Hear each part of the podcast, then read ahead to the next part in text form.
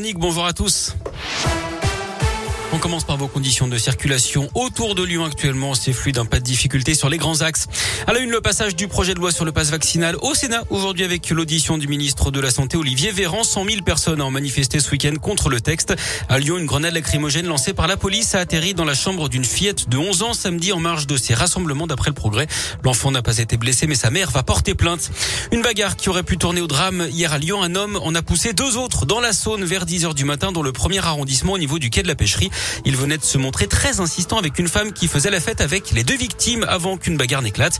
Les deux hommes tombés à l'eau ont finalement pu sortir en hypothermie mais sains et saufs. Le suspect a été interpellé et placé en garde à vue. Il avait consommé de l'alcool. Une enquête est ouverte. Un procès très attendu qui ouvre demain à Lyon, celui du viol et de la séquestration de deux femmes dans un bar à chicha en novembre 2017 dans le 9e arrondissement. C'était les victimes qui avaient alerté les secours. Les deux accusés a nié les faits. Le délibéré est attendu vendredi. Une grosse frayeur à Lyon, un morceau de cheminée s'est effondré dans un appartement du premier arrondissement dans la nuit de samedi et hier, rue René Lénaud.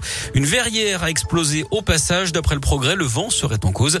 L'habitante de l'appartement a finalement été relogée chez des amis le temps d'effectuer les réparations. Presque trois ans après l'attentat de la rue Victor Hugo, à Lyon, la police judiciaire a effectué de nouveaux relevés hier. La rue a été fermée sur une cinquantaine de mètres une bonne partie de la matinée autour de la brioche dorée. Les agents ont utilisé un scanner laser 3D pour modéliser la scène l'explosion et les trajectoires des débris. Le 24 mai 2019, l'explosion partielle d'un engin piégé avait blessé 13 passants dont une fillette de 10 ans dans cette artère piétonne de la presqu'île.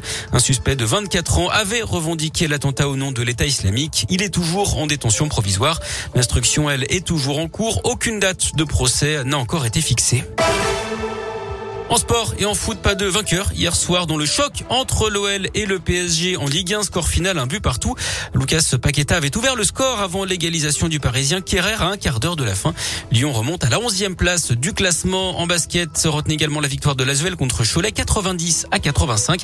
Lasvel est 7e de proie. Et puis une première victoire pour Novak Djokovic. Un juge a ordonné ce matin la libération du numéro 1 mondial de tennis. Il est retenu depuis 4 jours maintenant dans un centre de rétention pour étrangers de Melbourne. Il est enfermé pour n'avoir pas respecté les règles d'entrée sur le territoire. Mais il n'en a pas encore fini, hein, puisqu'un avocat explique que le gouvernement peut encore ordonner son expulsion, ce qui l'interdirait de séjour là-bas pendant trois ans. Pour espérer euh, disputer l'Open d'Australie qui commence la semaine prochaine, Djokovic doit désormais prouver qu'il a bien eu le Covid en décembre et qu'il n'a pas besoin de vaccin. Et puis on termine avec une belle histoire. Un père de famille américain parti chercher du lait pour ses enfants au supermarché est revenu avec un demi-million d'euros. Oh la vache, hein, a dû se dire sa femme, 560 000 euros quand même. Et oui, il avait eu la bonne idée hein, de prendre aussi un jeu à gratter qui s'est avéré gagnant, devenir riche grâce à du lait. On peut parler de coup de bol.